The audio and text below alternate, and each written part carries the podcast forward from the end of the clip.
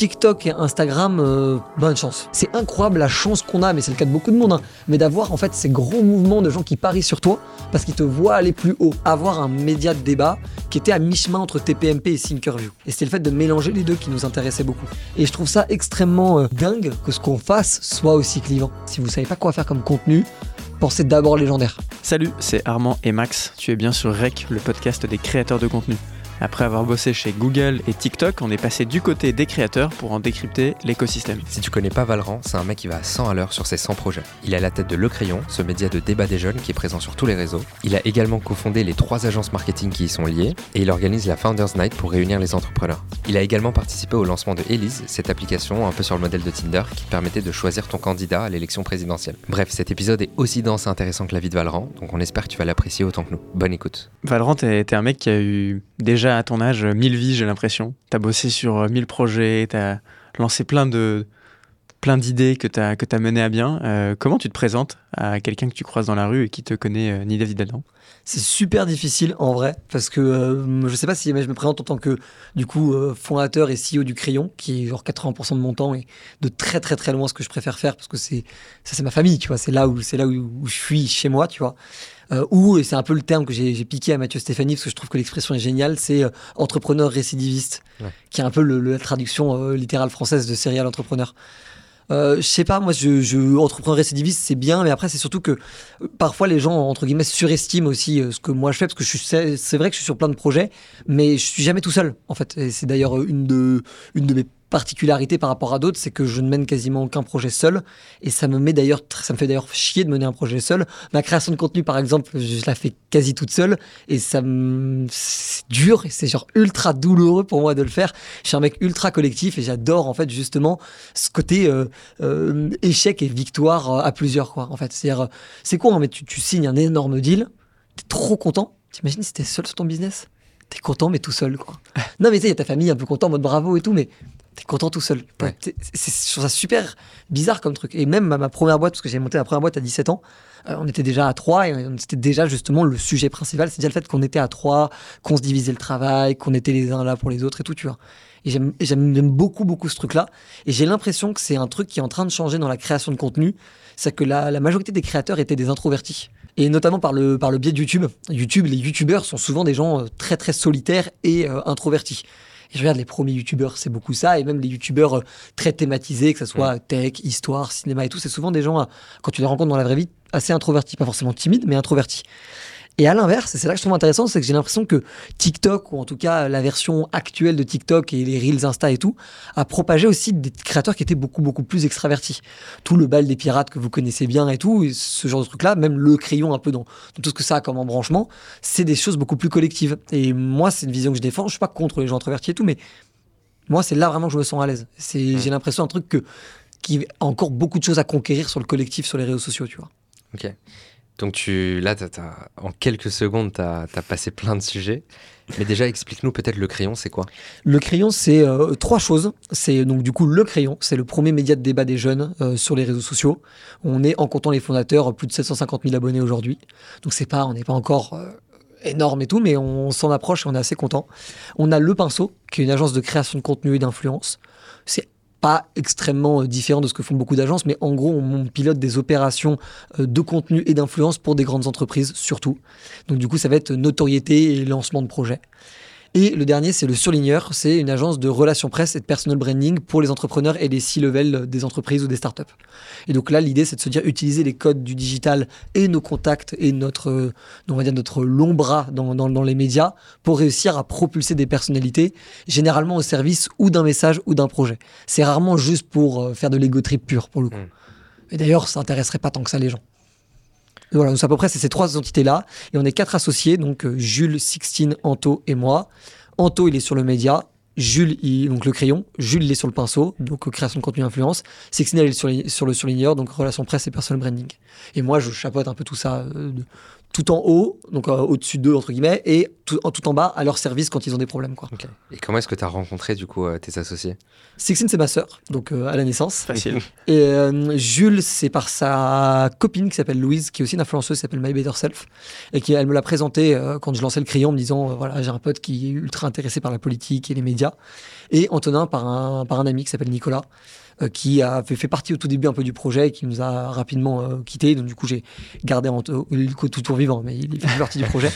Et, euh, et donc du coup, on a récupéré Anto. Et en fait, c'est pendant le premier confinement où le crayon était déjà lancé, mais mais assez modestement, qu'on s'est retrouvés en fait confinés ensemble avec Antonin. Et c'est à ce moment-là on a vraiment en fait un peu scellé ce pacte de euh, on va y aller, on va aller jusqu'au bout et on va le faire euh, en mode réussir ou mourir, tu vois. Et c'est à ce moment-là qu'on a vraiment eu ce, truc-là. Et donc euh, on est sorti un peu de terre à ce moment-là. Et au fur et à mesure, on a progressé, même si jamais je me rends compte avec le recul euh, on, parle souvent des réseaux sociaux comme une boucle très très rapide et en fait bah non, ça nécessite quand même du temps quand tu veux vraiment imposer ton truc encore plus quand c'est pas simple à comprendre tu vois. Et le débat d'idées surtout avec un média qui ne prend pas position c'est- parfois compliqué à faire comprendre aux gens tu vois. J'ai l'impression qu'avec euh, le crayon et vos images euh, personnelles, vous êtes vraiment à une frontière très floue entre des créateurs de contenu et un média. C'était quoi la vision au tout début quand justement tu t'es retrouvé en confinement avec Antonin et tu te dis on, on va faire ça euh, C'est quoi le ça? Qu'est-ce qu'on va faire? Parce que devenir un média quand tu pars de zéro, ça paraît être un truc euh, inaccessible. Non, mais t'as- t'as complètement raison. C'est une très bonne question. Au début, le personal branding, ça faisait pas partie de, la stratégie. On l'a fait euh, un peu sous l'influence de, notre pote Gaspard G, euh, qui m'a expliqué en fait euh, tout l'intérêt que ça avait dans la nouvelle économie de, de, ce personal branding. D'ailleurs, on a monté le surligneur aussi parce qu'on a compris à quel point c'était intéressant de le faire. Et donc, du coup, on, s'est mis à ce moment-là. Mais on avait déjà lancé le crayon. Le ça que, tu poses comme question, Max, c'était vraiment avoir un média de débat qui était à mi-chemin entre TPMP et Thinkerview. Euh, on ne s'est pas construit en comparaison avec ces deux entités-là, mais c'était les deux qu'on regardait le plus en disant les deux, on trouve ça génial. Pour des raisons totalement différentes, d'ailleurs parfois antagonistes, mais on trouvait qu'il y avait des choses à réconcilier entre les deux. La capacité de divertissement de TPMP et la capacité d'avoir une audience extrêmement large sur du contenu euh, intelligent et posé. Et c'était le fait de mélanger les deux qui nous intéressait beaucoup. Et donc du coup au début c'était vraiment YouTube. YouTube c'était notre petit chouchou, notre petit bébé depuis le début. Et puis après on s'est très rapidement étendu sur tous les réseaux sociaux. Et en fait, on a rapidement eu la volonté de lancer des verticales, le crayon business, le crayon pulp et tout. Et c'est en discutant avec Gaspard qu'on s'est rendu compte qu'on avait tout intérêt à faire du crayon business, en fait, juste simplement le média de, de Valran, le crayon pulp, le média d'Antonin, d'où le vrai pulper d'ailleurs son, son nom, euh, et de faire dans, de, de Jules le, le crayon culture et de Sixtine, je sais pas, le crayon dev perso ou intelligence sociale en fait. Et donc, du coup, au lieu de, de répliquer la méthode crayon, tout ce que tu veux, en fait, d'essayer de tenter une nouvelle approche et voir les résultats que ça allait donner. Et ben, les résultats sont plutôt bons, mais en fait, heureusement qu'on a été entre les deux. Parce que du coup, ça nous permet d'avoir le meilleur des deux mondes. Le média pour la marque institutionnelle et tout. Aussi parce que c'est euh, rachetable, revendable, commercialisable, parce que c'est, ça, ça te dépasse, quoi. Et le côté euh, influenceur, euh, enfin en tout cas solo média, qui permet en fait de pouvoir générer de l'attraction sur des personnalités, parce que quand on veut pas bosser avec une identité, c'est les personnes qui intéressent. Et qu'aujourd'hui, on aurait très bien pu monter le crayon sans avoir aucun personal branding. Mais aujourd'hui, franchement, hein, vraiment, hein, t'as euh, un quart, un tiers de nos opportunités qui viennent de nos quatre personal branding. C'est quand même complètement dingue. ouais. Mais ça reste assez récent quand même, euh, ce lancement de personal branding. Ça date de quand à peu près? Janvier, on s'y est vraiment mis. Janvier, on s'est vraiment mis. Et après, t'as Sixtine et Jules qui ont pété assez vite. Euh, moi, j'avais une, j'ai, toujours eu une, une bonne base parce que euh, j'avais des gens qui me suivaient de l'entrepreneuriat même avant le crayon. Et puis, je- moi, je vois beaucoup, je parle beaucoup aux gens dans la vie réelle, à des événements et tout. Mais ça prend moins vite en termes de contenu. Et Antonin, lui, il a mis du temps, il a mis beaucoup cherché sur le contenu. Et puis là, il a trouvé ce qu'il aime faire. Et donc, du coup, ça se passe mieux, quoi. Mais ça a été euh, euh, ultra évident pour Sixtine et Jules. Ça a été, euh, c'est encore un peu compliqué pour moi. Et c'est de moins en moins compliqué pour Antonin, en gros. Est-ce que tu dirais que chacune de vos images personnelles sont un peu comme des rubriques du crayon? Si on compare vraiment à l'univers des médias traditionnels, de dire bah voilà la rubrique culture, on va faire une petite, un, petit, un petit édito sur le sujet, ou la rubrique business, etc. Ou, ou non, pour toi, ça n'a rien à voir? Je, ça peut pas être décorrélé parce qu'en fait euh, le crayon est trop attaché à nous et nous au crayon pour l'instant. Mais on le voit pas non plus comme on va dire euh, le c'est pas non plus euh, tamponné crayon tu vois. Ok. c'est à dire que euh, Sixtine Anto Jules et moi on a des opinions politiques et, et sociétales ben, on- qui sont les nôtres tu vois qui sont indépendantes du crayon qu'on se permet totalement de pouvoir donner sur nos propres comptes. Jules par exemple est extrêmement militant pour l'écologie. C'est une cause qui lui tient énormément à cœur il se permettrait pas de la donner au nom du crayon parce que le crayon est neutre. Bon, Mm. Le crayon est neutre, y compris dans le fait scientifique. Donc le crayon, le crayon reconnaît la scientificité de- de- du changement climatique. En revanche, il, est neutre par rapport au militantisme que ça peut provoquer. Je ne l'ai pas. Et d'ailleurs, moi, je le soutiens à donf là-dedans. C'est trop cool qu'il se, se donne autant. Il, il participe à des, des- je vais me reprendre. Il participe à des, as- des associations. euh, Il se donne du mal là-dessus. Il fait des messages, là, il fait des messages euh, sur ses propres comptes de réseaux sociaux là-dessus. Sur le crayon, on serait un peu moins, moins à l'aise parce que le but, c'est que le crayon puisse toujours se réfugier en termes de sécurité d'opinion. Qu'on n'est pas en train d'essayer de nous vendre un truc, quoi. Tu vois. Du Là coup, où sur nos comptes, on peut. Du coup, est-ce que tu prends le parti de dire qu'un média peut être euh, impartial? On est obligé de le tenter. En fait, je suis obligé de te Ouais. dire oui. Je suis obligé de te dire oui. Un média peut être impartial parce que euh, parce que en fait simplement euh, l'intention d'être impartial sera déjà une forme d'impartialité réelle. Hmm. Et après derrière la perception de chacun renverra euh, aussi au propre biais de chacun. Parce qu'on dit souvent ouais euh, un média ne peut jamais être totalement neutre parce qu'il y a le biais des gens qui vont Ouais. pondre le contenu. Mais on oublie de dire l'inverse en fait. Un média ne peut jamais être neutre parce que personne ne va consommer ce contenu par un prisme neutre. Donc en fait, c'est, le, le- sujet, il est dans les deux sens. En fait, il n'est pas seulement dans le sens de l'émetteur, il est aussi dans le sens du récepteur. Et je pense que c'est important de comprendre que tu peux faire de l'objectif, mais pas du neutre. Et moi, je pense que là, c'est comme ça que je me suis résolu, on va dire, avec euh, ce terme neutre qui énerve beaucoup de gens quand on le, quand on le propage. On essaie de faire les choses de manière la les plus objectives possible. Et c'est surtout qu'en fait, on s'intéresse. En vrai, on se prend pas tellement la tête là-dessus. Nous, juste, on fait parler le plus grand nombre et le spectre le plus large de personnes. Et derrière, si on nous conteste notre neutralité ou notre objectivité, ben on va juste renvoyer la vidéo qui donne l'avis opposé et on va faire ça indéfiniment jusqu'à ce que quelqu'un nous coince. Et pour l'instant, personne nous a coincé, quoi, tu vois. Et euh, au tout début, quand vous vous êtes dit, OK, on va lancer ce média, vous avez fait quoi concrètement? C'était quoi les premières briques euh, de, de ce qu'est aujourd'hui le crayon? Ça a été de faire des interviews. Euh, la première, c'était euh, euh, d'une euh, une scientifique, une chercheuse au CNRS qui est aussi académicienne des sciences, qui s'appelle Sandra Lavorel, pour parler de climat et de biodiversité. Comme quoi, même le- la cause était, euh, était pas seulement euh, pré-Covid, enfin post-Covid, elle était aussi pré-Covid. Euh, et donc, du coup, on a fait quelques interviews de gens qu'on avait plus ou moins dans notre réseau ou pas trop loin de nous, par des amis d'amis ou ce genre de choses. Et après, on a fait un gros débat, mais assez vite, hein, mine de rien. On a fait un gros débat qui était celui entre Julien Rochdy et My Better Self. Donc My Better Self, la copine de Jules. Et ce débat-là a été la première pierre de ce qu'on a été. C'est aujourd'hui quasiment un million de vues sur YouTube, sur, sur 33, ca- 33, 35 minutes de vidéo. Et ce qui est dingue, enfin moi ça m'a toujours fumé ce truc-là, mais c'est que ce débat-là est encore aujourd'hui un peut-être un des, une des cinq vidéos, une des dix vidéos dont on me parle le plus. Et les gens nous ont découvert pendant le confinement avec cette vidéo, parce qu'on on a tourné le débat, euh, je crois que c'était, je sais pas, un truc genre le 12 ou le 14 février. On l'a publié le 28 février. Et il y avait le confinement le 15 mars. Donc on avait vraiment, euh, euh, heureusement même, j'ai envie de vous dire que, qu'on, qu'on a coffré ce truc-là avant le confinement. Tu vois, ça nous a permis de gagner des abonnés et de la visibilité alors que tout était bloqué. Et en fait, il y a plein de gens qui nous ont découvert pendant ce moment-là, notamment par exemple les gars de Slick, Antoine de Slick. Mhm. Il, m'a raconté ça, mais ça m'a, ça m'a, ça m'a complètement tué. Il m'a dit, mais moi je vous ai découvert, j'étais en, confine, j'étais en plein confinement, je vois ce débat-là et je me dis, mais c'est mal filmé, c'est mal cadré, le son est nul à chier, mais c'est génial, qu'est-ce que c'est que ce truc? Et je pense qu'il a symbolisé ce que beaucoup de gens ont pensé de nous à l'époque en mode, et alors rien ne va, c'est vraiment, tout, tout est catastrophique, sauf l'idée de départ et le fond de la discussion. Mm. Et je pense qu'on a gagné un peu le, le cœur des gens sur ce côté kitsch, mais en même temps où l'intuition et le, et le, et le, et le fond étaient cool. Et en fait, derrière, après, il y avait juste à améliorer la forme, mais le fond était, était bien Ouais. derrière. Et là où c'est dingue aussi, c'est que on a eu du mal à refaire des Julien Rochdy, My Better Self, enfin des, des débats de ce niveau-là. Aujourd'hui, on en a peut-être fait une dizaine de vidéos sur deux ans et demi. Avoir réussi à faire euh, dix fois ton premier gros truc, c'était- c'est dur, tu vois. Mm. Simplement parce qu'en fait, euh, il n'y a pas beaucoup d'opposition de style et d'idéologie à ce niveau-là d'intelligence et de complexité que tu peux trouver sur les réseaux sociaux. Parce que beaucoup de gens refusent de débattre, même si jamais ils font de l'idéologie auprès de leur propre euh, communauté. Ouais. Beaucoup de gens n'ont pas le niveau intellectuel de faire un débat, ça on oublie de le dire, ou rhétorique. On oublie de le dire, hein. beaucoup de gens se flippent parce qu'en fait ils n'ont pas le niveau. Ils font des scripts de vidéos d'une minute, mais en fait t'enlèves les scripts. euh, Non mais je le dis vraiment. Et le dernier truc, c'est que beaucoup de gens n'ont pas envie d'avoir tous les, euh, on va dire, tous les commentaires qui vont aller avec le fait de participer à ce genre de truc. tu vois. Ouais. Et qu'on oublie ce détail-là euh, quand on regarde tes PMP, mais bah, en fait, dès que tu t'exposes dans les médias, donc hors de ta propre bulle, forcément qu'il y a des gens qui vont pas être d'accord. Surtout avec des avis euh, si tranchés euh, quand t'amènes un débat un peu, un peu touchy. Ouais, complètement. Mais moi, ça me frustre pour un truc, c'est que j'ai l'impression que les gens ne mesurent pas ça, en fait. J'ai l'impression que les gens ne mesurent pas que euh, le fait que les gens critiquent ton opinion, euh, c'est pas juste les réseaux, c'est méchant, c'est de la haine en ligne. Bien sûr qu'il y a ça.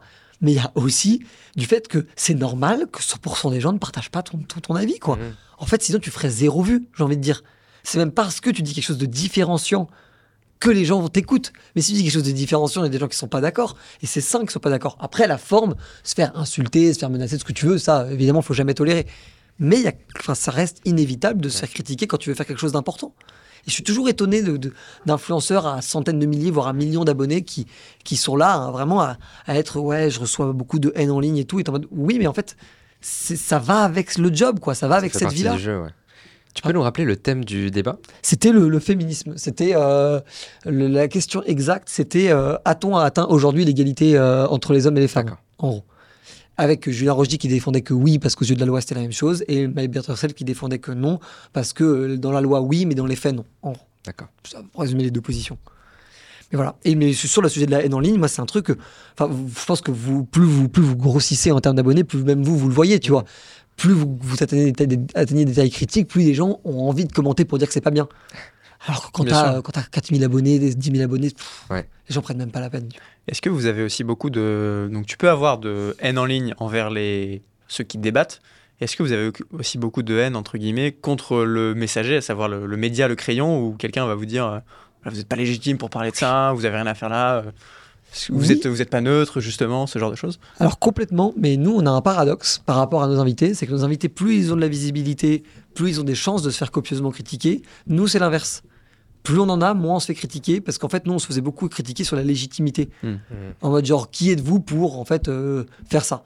Nous on était en mode bah personne, en fait juste euh, bah, on a pris on a pris trois cams, on a invité deux personnes, et on a, on a, on a vu ce qui s'est passé quoi. Mm. Et, euh, et je pense que les gens commencent aussi à gagner en respect envers nous aussi parce que bah, on a reçu Elisabeth Borne, là, qui, qui est la pro- qui est notre première ministre. On a reçu Jordan Bardella, on a reçu Alexis Corbière. Donc, tu vois, niveau politique, t'enlèves les, les, les patrons, donc euh, Macron, Marine Le Pen, Mélenchon, on- tous les numéros 2, on est en capacité de les recevoir et de les recevoir, euh, pas d'une semaine sur l'autre, j'exagère, mais enfin, pas très loin, tu vois. Donc, en fait, aujourd'hui, on a atteint ce, ce- ce seuil critique où tu peux plus nous traiter de euh, random gars sur Internet qui, euh, qui font une vidéo cringe, tu vois. Et parce que la prod s'est améliorée aussi, et parce que la marque commence à être de plus en plus connue, et parce qu'au bout d'un moment, quand des buzz à la My Better Self, Julien Rochdy, t'en as fait 10, 15, 20, bon, les gens, oui, tu, tu fais partie du paysage, tu fais partie des meubles. Et là où c'est moins vrai avec les- nos invités, c'est que nos invités, pour beaucoup d'entre eux, bah, nos- les gens qui nous suivent les découvrent. Donc en fait, comme ils les découvrent, il y a cette réaction un peu de euh, euh, j'aime ou j'aime pas qui est euh, j'aime ou j'aime pas qui est ultra direct, qui est très Mm. très viscéral, tu vois comme truc. Et là pour le coup, plus le nombre d'abonnés est grand quand tu es dans la case j'aime pas, plus la critique est forte parce que oh, mais je ne savais pas que cette personne-là dont j'aime pas l'opinion est en, est en capacité ou en position d'influencer autant de monde. Donc en fait, il y a cette crainte, un peu une crainte, on va dire de, je sais pas, de de- de- de- de- de- d'adultes inquiets face à des enfants en disant mais euh, est-ce qu'on est certain que cette personne-là peut influencer autant de monde sans risque et tout, qui est une position un peu de oui, mais en fait, euh, t'es qui, qui toi pour savoir ce qui est bien ou pas bien pour les autres, tu vois, comme toujours. Vous avez eu des, des personnalités, tu en as mentionné euh, certaines, qui Mhm. sont quand même difficiles à mobiliser. C'est quoi le levier euh, que tu utilises? Est-ce que c'est ton audience? Est-ce que c'est la taille? Est-ce que c'est l'historique? Tu as parlé de certaines euh, vidéos qui ont cartonné. Il y, a eu, il y a eu trois phases par rapport à ça. Enfin, moi, je les ai vraiment vues distinctes. La première phase, c'était euh, tu viens parce qu'on est gentil, mignon, qu'on a envie de faire du débat pour les jeunes et que c'est gentil. Et que du coup, on a eu une ou deux personnalités qui ont validé le truc. Donc là, t'es en mode, ça fait pas une audience de dingue, c'est pas, mais pas le média de, de, de l'année. Mais en revanche, ils ont déjà reçu des gens, donc j'ai la confiance. Et ils sont jeunes, ils sont mignons, c'est cool. Puis après, la deuxième, c'est la deuxième phase, c'est je viens parce qu'on m'a dit de venir. Là, les gens se le recommandent en disant ah, je suis allé sur un média, ils font les choses un peu différemment, ils ont une bonne approche, euh, j'ai bien aimé leur ton, leur, leur vision des choses. Tu devrais y aller. Et là, du coup, les gens prennent le temps parce qu'on se fait recommander, mais parfois même sans que nous on fasse des invitations. hein. Il y a des, aussi des, des politiques, des auteurs et tout qui sont venus parce que ah, j'ai, euh, je sais pas, Yann Moix qui est venu, il m'a conseillé de venir, Eindhoven qui est venu, il m'a conseillé de venir, Caroline Foix qui est venue, il m'a conseillé de venir, vraiment. Et donc, du coup, nous on a pu recevoir des gens comme ça. Et là, la phase dans laquelle on est rentré depuis je sais pas, je dirais peut-être euh, avril, mai dernier. Je pense que c'était la fin de la présidentielle, plus euh, le pump qu'on a vécu avec Élise et tout, euh, qui ont fait que les gens se sont dit, bah, en fait, c'est juste les prochains, quoi. En fait, c'est les prochains, on va dire, gros médias des jeunes. On a intérêt à se solidifier rapidement, quoi. Et c'est d'ailleurs marrant, en fait, ce phénomène-là. Les gens deviennent des, des, des, des institutions, le mot est trop fort, mais deviennent des, des, des des marques de référence avant d'être des marques de référence. Et c'est parce qu'aujourd'hui, tellement de gens ont vu des choses se passer qu'on est tellement dans une anticipation qu'en fait, on crée aussi des marques de référence par anticipation. Et qu'aujourd'hui, le crayon, ça repose aussi sur le fait que beaucoup de gens croient qu'on peut aller beaucoup, beaucoup, beaucoup plus haut. C'est d'ailleurs ce que je crois aussi, hein. c'est d'ailleurs pour ça qu'on se bat, mais c'est incroyable la chance qu'on a, mais c'est le cas de beaucoup de monde, hein. mais d'avoir en fait ces grands mouvements de gens qui parient sur toi parce qu'ils te voient aller plus haut. Et c'est en fait, c'est ton toit plus haut qui, sur lequel ils parient. Et ça, c'est incroyable. Et je pense que les, années de les années Internet ont beaucoup marqué les gens, notamment les gens de 35, 40, 45, 50 ans, sur Ouais, bon, parions. Dans le doute, là, on sait trop con. On, l'a loupé une fois, on l'a loupé deux fois, on l'a loupé trois fois, bon, on ne loupons pas quatre fois, tu vois. C'est comme les gens qui se précipitent dès qu'il y a un nouveau réseau social qui se monte en mode Biril et tout. Les gens étaient comme des dingues sur Biril. J'aime beaucoup un Biril, en plus c'est français, euh, Cocorico, tu vois, j'aime bien ce là mais tu vois, il y, a eu aussi des Vines et des Clubhouse, tu vois, en fait, dans le lot. et c'est pareil pour les médias. Tu as des Hugo Décrypte, des Brut, des Combini, mais tu as eu aussi des. Bon, j'ai pas forcément d'exemple de médias en tête, mais tu as aussi des médias qui ont fait. Euh, voilà, tu vois. C'est quoi l'avenir du crayon pour pas que ça fasse justement ce. C'est un des gros sujets du moment et je, je pense que c'est une exclue, je crois que je l'ai jamais dit, mais on est en train de racheter un média, là. Euh, que je vous citerai pas parce qu'on attend de, finaliser, mais on est en train de racheter un média euh, dont je suis assez fan en plus à la base, donc je suis, en, termes de délire perso, c'est un méga kiff, et dont le fondateur est quelqu'un que je trouve excessivement compétent. Donc je suis ravi en plus qu'il intègre notre équipe, et donc ça, c'est vraiment très cool. On est en phase de finalisation, donc euh, c'est conclu, mais bref, touche du bois, comme on dit. Et donc, du coup, en fait, c'est arrivé un peu par hasard, ce truc-là. C'est pas nous qui sommes vraiment allés chercher le truc. Ça s'est un peu fait par mmh. information, par tâtonnement et tout. Et en fait, je me suis rendu compte avec ce truc-là, j'ai un peu changé de, paradigme. Moi, avant, j'avais vraiment envie de construire une forme de, de, mini brut avec le crayon, mais avec des activités externes, plutôt d'agence, de business, de personal branding, de nos propres comptes d'influence. Donc en fait, c'est toujours cette vision du quartier. Tu as un média qui est un peu la tour centrale du quartier, et après tu as la boulangerie, la boucherie, la salle de sport, le parc, l'école et tout ce que tu veux. Tu vois, un peu cette vision-là. Et en fait, je me suis rendu compte que cette vision-là, c'était la bonne, mais c'était pas la bonne d'un point de vue écosystème business. C'était la bonne d'un point de vue écosystème média. Et donc en fait, ce qu'il faut faire, c'est garder le crayon, on va continuer de le développer, on va surtout pas s'arrêter. Ça reste notre, notre nous, tu vois. Mais on va du coup euh, là racheter ce média-là, et on va probablement racheter, si ça marche, un deuxième, et un troisième. Et si jamais ça marche vraiment bien, on va vraiment aller en chercher 3, 4, 5, 6, 7, 8. Tu vois. En gros, comme principe de base, on est parmi ceux qui se sont lancés dans les 3, 4 dernières années. On est parmi ceux qui ont le mieux réussi, en tout cas en termes de structuration et en termes de, solidification entrepreneuriale. On a envie d'aller chercher ceux qui n'ont pas les, les, réflexes entrepreneuriaux et on va dire l'endurance de tenir sans gagner assez d'argent au bout de 1 an, 2 ans, 3 ans et débarquer, prendre une, une partie du capital qui nous met majoritaire sans majorité de blocage. Comme ça, nous, on a quand même la liberté de décision. Garder les fondateurs incentivés à un assez haut niveau, donc 10, 20, 25%. Et après, derrière, leur laisser full liberté sur l'éditorial, mais juste mettre tous les processus de monétisation, en plus d'intégrer tout un écosystème, on va les aider à se développer, faire venir des invités. Enfin, un peu ce que vous vous faites sur la partie un peu Jelly Smack, tu vois. Va nous le faire, mais d'un point de vue plus média, et de le faire en internalisant, en fait, euh, euh, la, la propriété capitalistique, en fait, du média. Et réussir à faire ça sur plusieurs verticales, mais avec en revanche, un truc très important pour nous, c'est que des social media natives. Mhm. C'est des gens qui ont d'abord lancé une page Insta ou une chaîne YouTube et qui après se sont dit site internet et ainsi de suite, ainsi de suite. On en a une dizaine qu'on a, qu'on a shortlisté comme étant des trucs qu'on aimerait beaucoup euh, collaborer. Il y en a plein qui nous diront non, allez vous faire foutre, nous on fait ça pour notre passion, on n'a pas du tout, du tout envie de travailler avec vous. Il y en a peut-être d'autres qui se diront, bah en vrai, euh, moi, je ne suis pas euh, un radical sur ces choses-là. Moi, j'ai surtout envie que mon idée, que ma vision marche. Vous, vous avez, vous avez l'air de pouvoir me donner les moyens d'aller deux fois plus loin, deux fois plus vite. Let's go, tu vois. Voilà. C'est un peu ça la suite. Et donc, du coup, euh, baby group média euh, dans le digital, quoi, Tu as mentionné le, sujet de, de l'argent, du fait de dire que créer un média, c'est pas forcément un business model qui est très rentable, au sens où ça a beaucoup de coûts et les revenus ne sont pas toujours là, du moins sur du court terme. Euh, est-ce que le crayon euh, est euh, je ne vais pas te demander si c'est rentable, mais comment ça fonctionne d'un point de vue génération de revenus, hors la partie agence que tu peux avoir avec des, clients institutionnels, comme, on parlait bah, Nous, à la base, on a créé les agences justement parce que pour solidifier, pour ne pas être en risque et, et se dire qu'on compte sur les performances du média pour que la boîte continue à tourner, à payer les salaires et les locaux et tout ce qui va avec. du coup, on a créé les agences pour se solidifier. Mais le, média, il est rentable que depuis deux mois, tu vois, alors que ça fait deux, plus de deux ans et demi qu'on s'est lancé. Donc avant, on a toujours parié sur les agences pour euh, boucler, on va dire, les comptes en fin de mois. Mais on a commencé à craquer le modèle et on l'a craqué notamment avec, euh, avec l'aide d'une boîte qui s'appelle Marmelades et un mec qui s'appelle Adrien Aversa, qui est un type super doué, un super entrepreneur. Et en fait, il y a globalement trois manières de gagner de l'argent de manière extrêmement basique. Je parle du niveau 101 des médias, mais il faut déjà, faut déjà le faire, tu vois. C'est euh, la publicité euh, des réseaux sociaux. Donc ce qu'on gagne avec TikTok, avec YouTube, mais surtout avec Instagram, surtout avec Facebook et Snapchat. C'est quand même les deux plus, gros, plus grosses manières de gagner de l'argent. Donc là-dessus, et en vrai là-dessus, ça met à une petite équipe et une grosse audience. En vrai, pour le coup, tu gagnes quand même pas trop mal ta vie. Hugo, ça reste, Hugo Decrypt, ça reste un des énormes pôles de revenus de sa boîte. Mm. C'est la publicité ad break sur les réseaux sociaux. La deuxième, c'est la publicité programmatique sur le site internet. Ça, nous, on l'a pas encore mis en place, on n'a pas encore de site internet, mais c'est notre prochain chantier. Et ça, normalement, c'est arrivé à avoir un site avec pas mal de trafic, à traiter des actus. Tu as des euh, RPM, donc des revenus pour 1000, qui sont au-dessus des réseaux sociaux. Donc si tu arrives à générer un bon trafic, tu peux quand même réussir à gagner quelques milliers d'euros, voire quelques dizaines de milliers d'euros par mois. Et le dernier, c'est le brand content, c'est le truc le plus connu, mais en même temps, c'est normal, c'est parce que c'est celui qui rapporte le plus, en tout cas par unité de publicité. Et celui-là, euh, on va dire que nous, on en fait entre 1 et 2 par, euh, par mois, et ça nous rapporte entre, entre ouais, 5 et 15 000 en fonction des, des opérations. Et ça, pour le coup, c'est ce qu'on a réussi à craquer. Et nous, c'est en gros, c'est réseaux sociaux et brand content qui nous ont vraiment permis de le rendre rentable.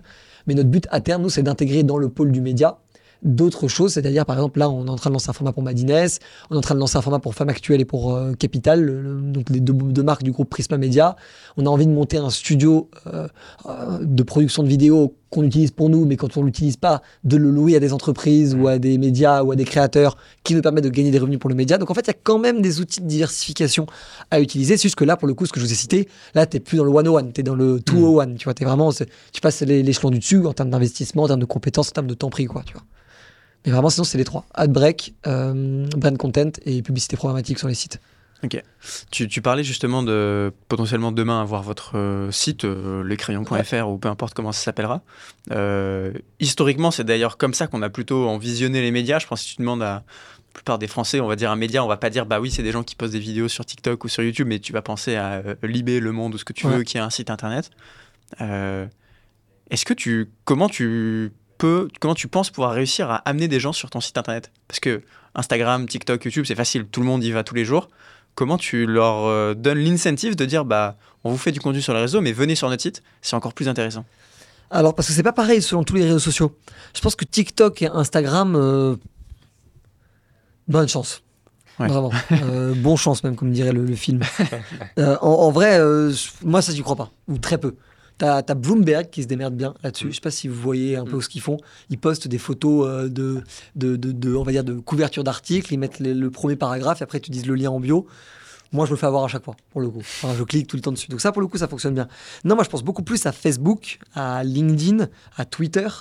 Là-dessus, pour le coup, tu as vraiment, vraiment des outils pour vraiment créer des, beaucoup de clics sur ton article, donc beaucoup de référencement et tout.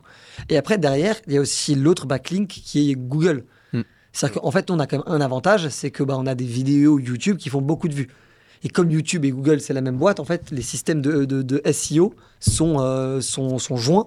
Et comme ces systèmes de SEO sont joints, une vidéo sur YouTube, si tu mets un lien dedans, le lien va ressortir énormément sur Google. C'est pour ça que quand tu tapes le crayon sur, un, sur, sur Internet, par exemple, tu ne tombes jamais sur un crayon papier. Tu ne tombes que sur le média.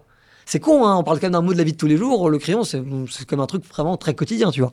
Et, ce qui tombe en premier, c'est le site internet même d'ailleurs, parce qu'en fait avec YouTube, comme on le met dans toutes nos, euh, référencements, dans toutes nos, descriptions YouTube, en fait à chaque fois tu as le site, donc il tombe en premier. Et donc là pour le coup, tu peux aussi utiliser ton site là-dessus. Et après, il faut juste faire des articles irrésistibles, quoi, tu vois.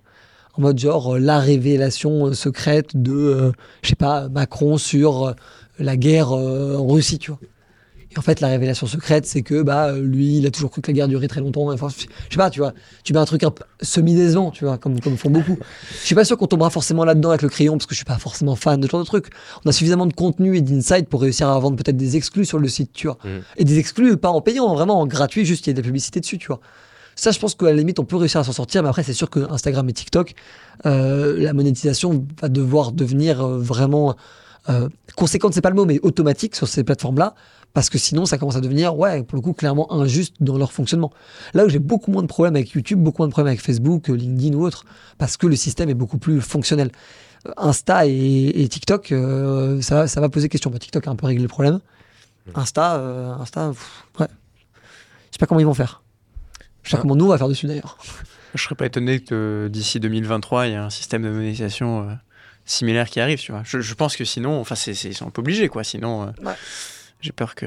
Il me semble qu'aux US, il y a le Reels Play Programme où tu peux gagner de l'argent grâce à tes Reels. Mais ouais, ça m'étonnerait pas. Après, la question, c'est ces plateformes-là, en général, te, te facilitent pas la tâche d'envoyer des gens vers des sites externes. Ouais. Là, comme tu disais, tu vois, sur Facebook, Twitter et tout, c'est beaucoup plus facile. Ouais, mais même, même Facebook ou LinkedIn ou Twitter, ils essayent de te tanker un peu, mais Ouais, ouais. Ils acceptent, quoi. Ça fait partie du jeu, tu vois. Voilà, et plus vraiment, je dis le SEO aussi. C'est important de se dire Ouais. qu'en fait, en fonction de ce que tu tapes dans ta barre de recherche de Google, c'est quand, même un- c'est quand même énormément de trucs. Si jamais tu arrives à regarder, c'est con, hein, mais tu regardes des tendances Twitter. Si jamais sur les tendances Twitter, tu arrives à être premier en référencement ou en SEO, bah, généralement, t'es pas trop mal parce que beaucoup de gens vont aller taper sur Google. Plus les Google Actualités que tu vas trouver dans ton Samsung, plus les euh, Apple News, euh, enfin tu vois, tous les trucs un peu de curation de news. Si jamais avec le crayon, on arrive à bien, bien se positionner et en vrai, on commence à avoir les armes pour potentiellement arriver sur ces trucs-là, tu peux réussir à te dire, je sais pas, hein, tu fais euh, de, pas, on va dire 500 000 visiteurs par mois sur le site internet, c'est pas non plus, pas non plus inimaginable, tu vois. En vrai, tu réussis déjà à faire euh, plusieurs dizaines de milliers d'euros, hein, rien qu'avec euh, 500 000 visiteurs euh, euh, par mois, tu vois. Donc, en fait, euh, ça peut quand même aller assez vite. Et 500 000 visiteurs par mois, bon, tu vois, euh, c'est à peu près les chiffres que nous on fait quotidiennement, peut-être pas, mais enfin, si, quasi quotidiennement sur les réseaux sociaux. Mm. L'avoir par mois en site, bon, je sais- je sais pas, on verra de toute façon. Je vous ferai suivre l'avancée de ce truc-là. Ouais. Avec plaisir. Et euh, en France, on a, tu l'as mentionné, euh, Hugo Décrypte, qui Ouais. est sûrement numéro un sur le sujet de, de, de l'actu. Il est très bon, Hugo. Est-ce que tu le vois comme un concurrent? C'est ma première question. Et deuxième question, est-ce qu'il y a des trucs dont tu t'inspires et d'autres où tu te dis, bah non, nous, on va faire différemment? Euh, je le enfin, je je le vois comme un concurrent, oui et non. Je le vois comme un concurrent inévitablement parce que euh, quand on dit euh, médias des jeunes avec de la neutralité, euh, il n'y a pas 150 profils qui ressortent. Quoi. Mm. Donc forcément un, un petit peu là-dessus. En revanche, non, moi je serais, je, serais, je serais ravi de travailler sur des projets avec lui, que ce soit des projets médias ou autres. Moi pour le coup, j'ai un énorme respect pour le travail qu'il a fait et je connais euh, quelques personnes de son équipe, ils sont, ils sont super bons pour le coup. Ils ont, et ils nous ont aidés en fait d'un certain point de vue Mm. parce que bah, en ayant complètement... euh, euh, le paysage, évidemment que ça a été plus facile, slash plus rapide pour nous d'émerger grâce à ça. Euh, est-ce qu'on fait pareil que lui? Non, moi, il y a un truc sur lequel je je, je suis pas forcément euh, euh, fan, mais ça, c'est pour le coup, c'est même la racine de ce que lui fait. C'est moi, je ne voudrais pas que le crayon média fasse de l'actu quotidienne et tout. Moi, j'aime vraiment l'approche du crayon sur le côté débat de fond. Sur le côté, on peut vous sortir un nouvel article d'actu chaude sur le féminisme, c'est très bien, mais viens déjà en débat du sujet en lui-même, tu vois. Mhm. Parce qu'en fait, avant de faire la dernière actu chaude, je sais pas trop quoi, viens, on reprend le, le- le débat de fond qui sera encore vrai dans 5 ans et était déjà vrai il y a 5 ans. Et moi, nous, c'est vraiment ça notre approche sur le crayon. Donc ça, pour le coup, nous, on se différencie totalement. En revanche, sur le fait de hausser la prod comme il l'a fait pendant les présidentielles, ça, je suis totalement d'accord. Nous, de plus en plus, on est en train de le faire. On va à se lancer sur Twitch et tout. Sur le fait de prendre des risques comme il l'a fait avec Mashup, même si mais je crois pas que ce soit. Enfin, ça n'a pas été un succès comme il l'aurait espéré. Donc, euh, nous, c'est aussi des leçons pour nous. Donc voilà, et donc du coup, on prend aussi beaucoup, on regarde pas mal ce qu'ils ce ce qu'ils font dans son équipe. Euh, et moi, j'aime beaucoup son approche très euh, influenceur, en fait. Tu vois, moi, je le vois presque plus comme un influenceur que comme un média. C'est plutôt sur, euh, plutôt sur Insta que je le vois comme un média, mais sur YouTube, j'ai presque l'impression que c'est un influenceur d'actu, tu vois. Un peu, un peu dans ce que fait Gaspard G, tu vois. Même si Gaspard, il est parti un peu là sur le truc, les histoires d'eux et tout. Mais, mais d'ailleurs, moi, je le trouve beaucoup plus pertinent en tant qu'influenceur qu'en tant que média, tu vois. Parce que la parole de Hugo Décrypte, moi, en tout cas, ma perception des choses, hein, je sais pas ce que vous en pensez, mais pour moi, c'est pas la parole de HD News, c'est la parole d'Hugo. Mhm. Voilà, je sais pas ce que vous en pensez, tu vois, mais euh, bon, tu vois, moi, j'ai pas l'impression que c'est c'est la parole d'un média, j'ai l'impression que c'est la parole d'une personne. Et ça me va très bien d'ailleurs. hein. Ouais, bah déjà c'est dans le nom. Tu vois, c'est. Mais, mais j'ai l'impression qu'il il essaie de s'en détacher de plus en plus. Il essaie de. Tu vois, il y a d'autres personnes de son équipe qui interviennent. Et petit à petit, peut-être qu'il va plus tendre euh, vers un média et que ta perception, elle sera amenée à changer. Je suis d'accord, mais pourquoi il tendra vers un média? Est-ce que c'est pour continuer ce qu'il fait et pour lui aller derrière, je sais pas, faire des reportages en Ukraine, au Brésil, tout ce que tu veux, parce que c'est ce qu'il avait l'air de dire au Frames Festival. Donc ça, il garderait cette casquette, entre, euh, cette casquette euh, on va dire, influenceur, reporter, journaliste. Soit, en fait, il va aller chercher plutôt une tangente, euh, on va dire, prod et tout. Et là, dans ce cas-là, il se met un peu plutôt, plutôt dans un mood Hanouna, tu vois. Et moi, pour le coup, je, je- enfin, je, de ce que moi j'apprécie chez lui, je préfère clairement la première option, tu vois. Mhm. Parce que c'est, j'ai vu, moi j'ai vu son reportage qu'il avait fait sur Trump à l'époque et tout, j'ai trouvé ça excellent et tout. Euh, Quand il avait fait le truc avec les druides, avec les francs-maçons, moi j'aime, je suis Mhm. très très friand de ce contenu-là et je comprends bien qu'il n'ait pas le temps de le faire à cause des news quotidiennes. Mais limite remplacer les news quotidiennes et aller faire ce genre de truc, ça, moi pour le coup, euh, je serais très client, tu vois. Ouais, bah, je pense que ça, il est peut-être, euh, comme tu dis, enfermé par une question de temps aussi. Il peut pas tout faire, même s'il a beaucoup d'équipes. Je pense toutes ces vidéos de, de, de news quotidiennes, euh, c'est pas lui qui les écrit, etc. Il y a souvent des.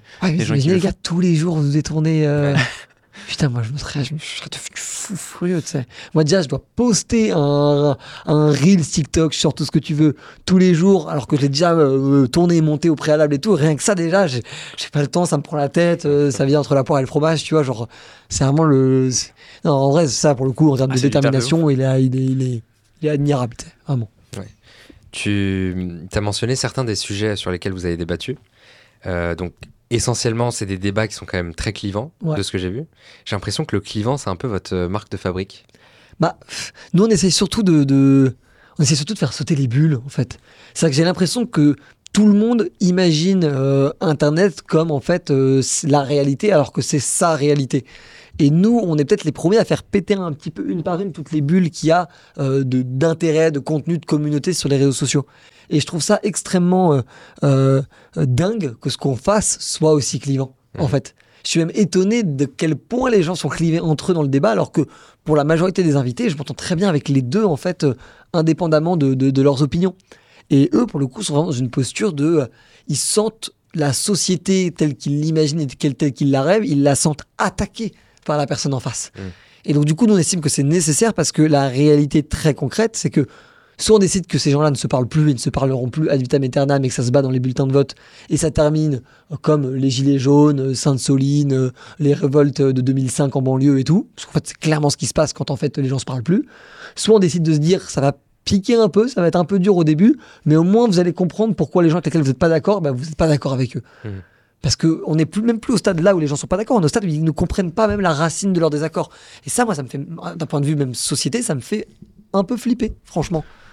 C'est un truc que je trouve euh, ultra euh, beau et presque de mission de- d'utilité publique euh, ce que vous faites au sens où bah, effectivement on est dans une phase de polarisation des débats de fou que sont euh, accentués avec les réseaux sociaux où tu as de plus en plus bah, on euh, d'extrême droite ton feed Facebook ça va être que des trucs d'extrême droite. Si tu penses que la terre est plate tu vas voir que des trucs que la terre est plate c'est vraiment euh, le, le fait d'avoir un seul euh, média, un seul compte euh, TikTok ou Insta ou ce que tu veux, qui va te balancer des idées différentes.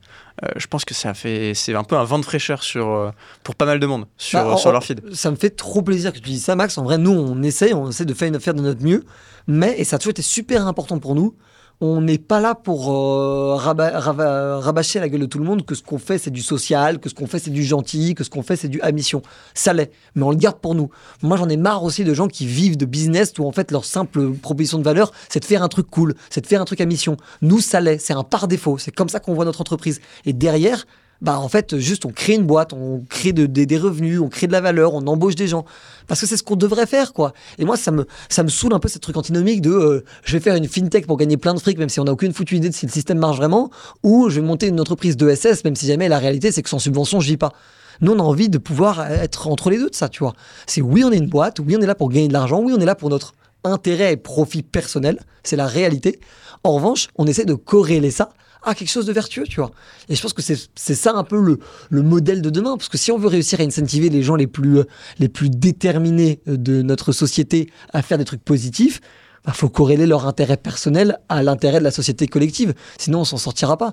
Moi, à la fin, j'ai quand même mes propres intérêts, j'ai quand même ma propre quête de euh, créer des choses intéressantes, de d'essayer d'améliorer des parts de la société, mais je le fais parce que, sincèrement, je crois que la société sera beaucoup plus belle comme ça. Je le fais aussi probablement par ego trip. Enfin, je sais pas, je me suis pas fait ma, ma propre psychanalyse, mais je le fais aussi probablement par ego trip. Tu vois, genre, qui est le type qui se réveille et qui se dit, bah en fait, on va réussir à faire en sorte que les gens s'entendent mieux. T'es qui mec, tu vois, en fait. Non, mais en vrai, t'es qui mec. Donc forcément qu'il doit, y- il doit y avoir de l'ego, il doit y avoir de, de la prétention derrière ça, tu vois. C'est juste que bah, on, essaye, tu vois, et que je trouve qu'aujourd'hui, le service public, sur pas mal d'aspects, ont eu des défaillances euh, d'un point de vue, on va dire, d'équilibre de pensée. Et je prends juste l'exemple, un truc qu'on reproche beaucoup, mais de l'extrême droite et de l'extrême gauche l'extrême droite et l'extrême gauche ont été coupés des médias euh, grand public. Et par extrême gauche, j'entends pas euh, la LFI et la Jean-Luc Mélenchon. Hein. Je, te, parle vraiment de, Black Bloc, d'Antifa. Enfin, je te parle vraiment de ça. Ces gens-là, et, l'extrême droite, et l'extrême droite, pour le coup, même celle qui est, entre guillemets, soft, ils ont été coupés des médias euh, nationaux au point qu'on se retrouve avec vraiment 42% des électeurs qui votent Marine Le Pen au second tour. Et tu en as, euh, si tu résumes Marine Le Pen et Jean-Luc Mélenchon au premier tour, tu es à 50% des voix. Euh, Zemmour, Marine Le Pen et Mélenchon, tu es à 50% des voix. Et en gros, on nous explique que globalement, ce 50%-là, ils sont pas trop le bienvenu sur les médias. Mais les gars, vous êtes payés par juste 100% des Français. Il n'y a que 50% des gens qui sont représentés du coup. C'est chelou en vrai comme approche des choses. Mmh. Et après, on va faire les leçons de morale à l'Italie. Ou... Ça saoule en vrai, tu vois. Genre, euh, si vous pensez que leurs idées sont ignobles ou que leurs idées sont euh, impossibles à croire, allez vous battre et prouvez-le sur le terrain, quoi. En fait, tu vois, soyez des hommes, tu vois, euh, ou des femmes d'ailleurs, mais ayez du courage, tu vois, ayez du courage. Battez-vous pour vos opinions. C'est un mec qui s'appelle Victor Ferry. Je sais pas si vous voyez ce gars-là. Ouais, j'aime beaucoup. Euh, j'aime beaucoup aussi. Il fait, en gros, pour la faire très courte, il fait des, des vidéos de rhétorique sur YouTube et il le fait avec en gros un message de fond qui est j'ai envie que chacun ait la capacité technique de pouvoir défendre ses combats auprès du grand public. Donc c'est 20 sur 20 sur l'approche, moi j'adore. Et là où c'est intéressant, c'est encore une fois, est-ce qu'il le fait pour le bien de la société ou est-ce qu'il le fait pour son profit personnel? Eh, Un peu les deux, tu vois. Mais derrière, et c'est là que je trouve ça génial, lui, il est là en mode je m'en fous de ce que tu penses. Tu peux être d'extrême gauche, d'extrême droite, tout, je m'en fous. En revanche, je veux que tu sois compétent pour défendre tes idées. Ça, j'adore comme approche des choses. Et donc, du coup, pour revenir sur le truc, euh, je sais pas, moi, je, ça me fait trop plaisir que tu le dises, mais d'un autre côté, je, j'ai pas envie de, de, me vendre comme ça, j'ai pas envie qu'on ait cette prétention-là, parce que j'ai pas envie que un jour on vienne me voir en me disant Ouais, vous aviez dit ça et tout, je suis déçu. Non, on a fait de notre mieux, on a fait ce qu'on a, pu, tu vois. C'est super dur, tu vois. Enfin bref, vous, vous, le voyez bien sur la création de contenu. Il y a des jours, tu fais une vidéo à 5 millions, t'es le roi du monde. Le lendemain, elle fait 5000 vues, t'es une merde. Enfin, c'est dur pour tout le monde, tu vois. Donc euh, arrêtons de donner des leçons, tu vois. Il y a le, tu vois, par rapport au fait de d'avoir euh, censuré, c'est peut-être pas le bon mot, mais de ne pas laisser s'exprimer dans les médias euh, certains euh, pans de la, de la, politique, tu as l'argument inverse qui pourrait te dire, ben non, tu as des idées qui sont trop extrêmes et il faut, entre guillemets, pas trop en parler pour pas trop qu'elles se répandent. Qu'est-ce que, quelle est ta vision là-dessus et qu'est-ce que tu répondras à ça? Lesquelles? Quelles idées sont trop extrêmes? Je pose la question, vraiment. prenons même juste votre exemple. Vous, c'est quoi, par exemple, une idée qui serait trop extrême selon vous? Et je suis tout à fait OK. Hein, moi, c'est vraiment juste. Euh, c'est une bonne question. Euh... J'ai pas de truc qui me viennent en tête, mais euh, tu vois, on en parlait euh, avant d'appuyer sur Rec. Andrew Tate, qui s'est fait bannir sur tous les réseaux. Très bon exemple. Qu'est-ce que tu penses de ça? Est-ce que toi, tu trouves ça normal? Est-ce que tu trouves ça inquiétant? Certains diront qu'il avait des, des, propos qui sont dangereux et qu'il faudrait pas que. Mais j'ai pas envie que mes enfants entendent ça. Est-ce que justement, euh, tu penses qu'au contraire, il faut l'entendre pour le dénoncer ou il faut mieux le, il vaut mieux le cacher? Moi, j'aimerais qu'il y ait des gens qui disent amenez-le moi, je vais le dégommer en débat. moi, c'est ça que j'aimerais. C'est ça que je défends en fait. Euh, avec le crayon, c'est ça que nous on a à cœur. C'est le Andrew Tate. Vous dites qu'il est nocif pour la société, amenez-le moi. Moi, pas forcément moi, mais quelqu'un dirait amenez-le moi et je vais le fumer en débat. Je vais lui prouver que tout ce qu'il dit c'est de la merde, c'est nocif et ça n'a aucun intérêt pour les jeunes qui l'écoutent. Si possible, la personne qui le qui, qui fait ça, si ça peut être quelqu'un qui euh, en termes de statut social pèse plus que lui, genre un Elon Musk ou un Bill Gates, ça fait plaisir, ça le calme en mode mec donne pas de leçons. Et après, derrière, une fois que le mec est un peu discrédité, bah, il peut moins faire le malin. Et donc, du coup, en fait, il, il, se, il se nuance un peu. Il devient plus gentil. Je sais pas si vous avez vu, une, il y a une interview de lui, je sais plus sur quel, euh, sur quel plateau, mais c'est face à un ricain, un mec qui doit avoir 60 ans. Avec... Morgan, ouais, j'ai vu. Exactement, exactement. Bah, il est quand même beaucoup plus gentil que dans ses propres vidéos. Parce que moi, c'est ça ma thèse. Personne n'a vraiment envie d'être une ordure hors système. Personne n'a envie de ça. Et ceux d'ailleurs qui en ont envie, ils en ont envie au point qu'ils refuseront tes invitations. Si tu tentes une stratégie à la Frise Corleone, par exemple, d'être vraiment un méchant premier degré, bah tu dis non aux interviews de médias. Parce que sinon, tu t'as pas l'air d'un méchant, un méchant il dit pas oui. Et donc du coup tous ceux qui disent oui en fait sont pas des, des, vrais méchants, sont des gens qui veulent être dans le système. Après il y a de la provoque, il y a des trucs qui sont too much. Bien sûr qu'il faut il faut les, il faut en revanche tu peux tout à fait agir sur les paroles. Un mec qui dit un truc qui est dangereux, et tu le condamnes sur sa parole. Tu condamnes pas le mec, en fait. C'est ça le, le truc. La loi française le dit en plus. La loi française dit qu'elle qu'elle condamne euh, et qu'elle légifère sur les actions, pas sur les, pas sur les gens, en fait. C'est d'ailleurs pour ça qu'en fait, tu- il y a des non-lieux parce que tu condamnes pas une personne, parce que tu condamnes un, un fait, en fait. Tu condamnes une, une action euh, très concrète, tu vois. D'où le côté, le principe un peu de. euh, comment ça s'appelle? Le principe de. euh, quand t'as plus, euh, t'es- tu peux plus être accusé d'un crime. Oui, de... Quand ça fait trop longtemps. Ouais. Prescription Euh, prescription, exactement. Enfin, quand il y a prescription, c'est pas, ça veut pas dire que t'as pas été, je sais pas, un pédophile où il y a prescription, bah ça veut pas dire que t'as pas été un pédophile. En revanche, il y a prescription sur ton action de pédophilie. Ouais. Et ça, j'aimerais qu'on se comporte de la même manière avec les, avec les médias. C'est en fait, on te, t'as pas, il y a des trucs que t'as pas le droit de dire, ça je suis ok. En revanche, il y a pas de gens que t'as pas le droit de recevoir. Et pour moi, la différence est quand même réelle. Parce que si jamais, si tu veux recevoir euh, Eric Zemmour pour, euh, je sais pas, parler d'histoire, mais qu'on te, en fait, on te rabâche que c'est un mec d'extrême droite, oui, mais là, du coup, il parle d'histoire, il parle pas d'extrême droite. Mm. En revanche, si jamais, il, je dis n'importe quoi, il le fait pas d'ailleurs, mais il nie euh, le, le- la- Shoah, bah là, c'est clairement légiférable et condamnable par la loi. Et là, la loi doit intervenir. Et là, c'est très cool. Enfin, très cool. C'est très bien que ça le fasse, tu vois. Mais pas le gars. Enfin, c'est pour moi, c'est ma Mm. vision du truc, pour le coup, tu vois. Mais, euh, mais d'un côté, j'ai l'impression que si tu prends quelqu'un, par exemple, qui pense que la Terre est plate, Mhm. que tu le mets face à un scientifique qui pense absolument l'inverse, euh, il y a débat. J'ai l'impression que les personnes de chacun des deux partis vont pas forcément euh, avoir de l'empathie pour l'autre et essayer d'accepter son, son raisonnement, même si le raisonnement de l'un est super bien construit. Ils vont se dire ouais mais non mais lui il racontait ça, en fait j'y crois pas trop, enfin il, est, il a été payé par le système etc. Est-ce que tu as, vu des situations où toi tu as réussi à désamorcer euh, certains euh, modes de pensée de certaines personnes ou, C'est, on, on a, on a eu ce cas-là. Pour le coup, nous, on l'a eu une fois. C'était un mec qui s'appelle Benoît Rito sur le débat, un, débat sur l'écologie, avec face à Camille Etienne. Camille Etienne a tiré une tronche, putain, pendant le débat. Je la blâme pas. hein. C'était, putain, on l'a, vraiment pas fait un cadeau ce jour-là. Et en fait, euh, il y a un mec qui t'explique en gros que euh, il y a un changement climatique, mais c'est gentil ou n'est, qu'on n'est pas certain que c'est l'homme qui est responsable de ça, et qu'on n'est pas non plus certain d'à quel point c'est vraiment grave, tu vois. Donc littéralement, tout ce avec quoi, à titre perso, je suis en fondamental désaccord.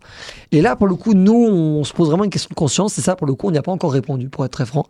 Où là, euh, est-ce que pas on peut recevoir un mec comme Benoît Rito Ça, oui, ça, on- comme je vous ai dit, on continuera de le faire.